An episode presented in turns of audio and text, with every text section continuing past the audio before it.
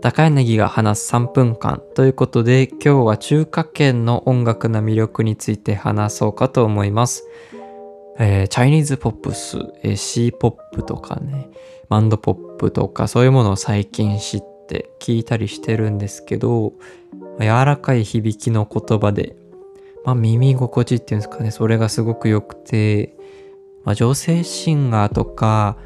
特に台湾の人とかね、そういう柔らかい印象っていうの強いんですけど、まあ聞いてて気持ちいいんですよね、その発音が。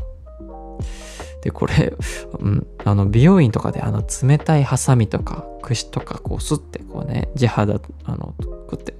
通り過ぎる時のあのゾクゾク感、わかりますかね？あん、ああいう気持ちよさっていうんですか、なんかゾクッとする。うん、わかりますかね？うん。で、今までね、中華圏の音楽を聴いたことがない人に、ま何をおすすめすればいいのかって言われると難しいんですけど、台湾の女性シンガー、ジョー・エム・バーバーの曲聴いてみてほしいなと思ってて、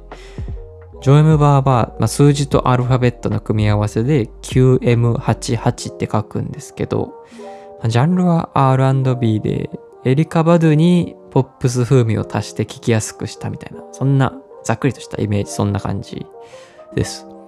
でいきなりね、ザ・中国みたいな曲を聴いてもらうよりも、まあ、聞き馴染みのあるジャンルをこう台湾過去で聴いてもらうみたいな、まあ、そっちの方がね入りやすいかなっていうふうに思います。で中華圏の音楽って本当に知ってる曲あんのかっていうぐらい僕知らなくて。イギリスで言えば誰々とかアメリカで言えばみたいなはあると思うんですけど、まあ、音楽の市場規模の割に、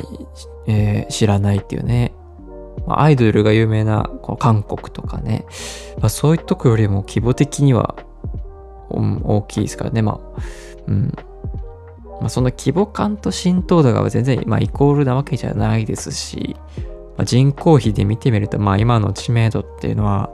特別変なことじゃないんでしょうけど、まあ、せっかくいろんな曲があるんで、まあ、どうせだったら、まあ、聴こうかな、みたいなね。自分も最近ハマったばっかりなんで、まあね、標準中国語、過語っていうんですかね、と台湾過語の違いあまりわかんないんで、まあ、もう少しね、勉強して楽しめるようになりたいなと、